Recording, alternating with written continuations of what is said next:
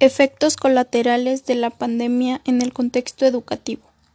La pandemia de la enfermedad por coronavirus 2019 COVID-19 comenzó a finales de diciembre del 2019 en un mercado de animales de Wuhan, capital de la provincia de Hubei, en China central. Desde entonces se ha extendido rápidamente por China y en otros países. El 11 de marzo del 2020, la OMS declaró la epidemia de COVID-19 como pandemia.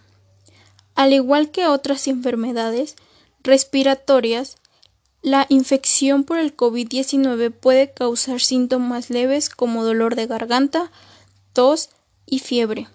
En algunas ocasiones puede ser más grave y causar neumonía. La mayoría de las personas alrededor del 80% se recupera de la enfermedad sin necesidad de realizar ningún tratamiento especial. Alrededor de uno de cada seis personas que contra el COVID-19 desarrolla una enfermedad grave y tiene dificultad para respirar. Ponerse en cuarentena significa separarse de los demás porque ha estado expuesto a alguien con COVID-19, aunque usted mismo no tenga síntomas. Durante la cuarentena debe vigilar su estado para detectar síntomas.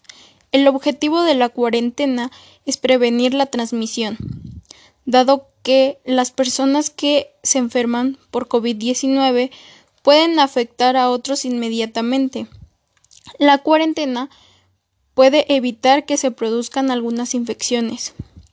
Todo esto contrajo que entráramos en cuarentena y por ello se cerraron temporalmente las escuelas para protección de las personas. Todos los alumnos estuvieron en la necesidad de tomar sus clases en línea para no perder el curso pero también contrajo que los estudiantes que no estaban acostumbrados a esta modalidad comenzaran a estresarse, no aprender bien o incluso dejar la escuela. Los alumnos que estudiaban online no fueron gravemente afectados, pero los alumnos de clases presenciales parcialmente sí. Sin duda alguna, esta pandemia contrajo muchas consecuencias negativas pero por otro lado nos dio otro punto de vista para estudiar. Puede que muchos alumnos estén muy incómodos, puede que la mayoría no, pero al final aprender es parte de cada ser humano y quien tiene hambre de superarse lo logrará.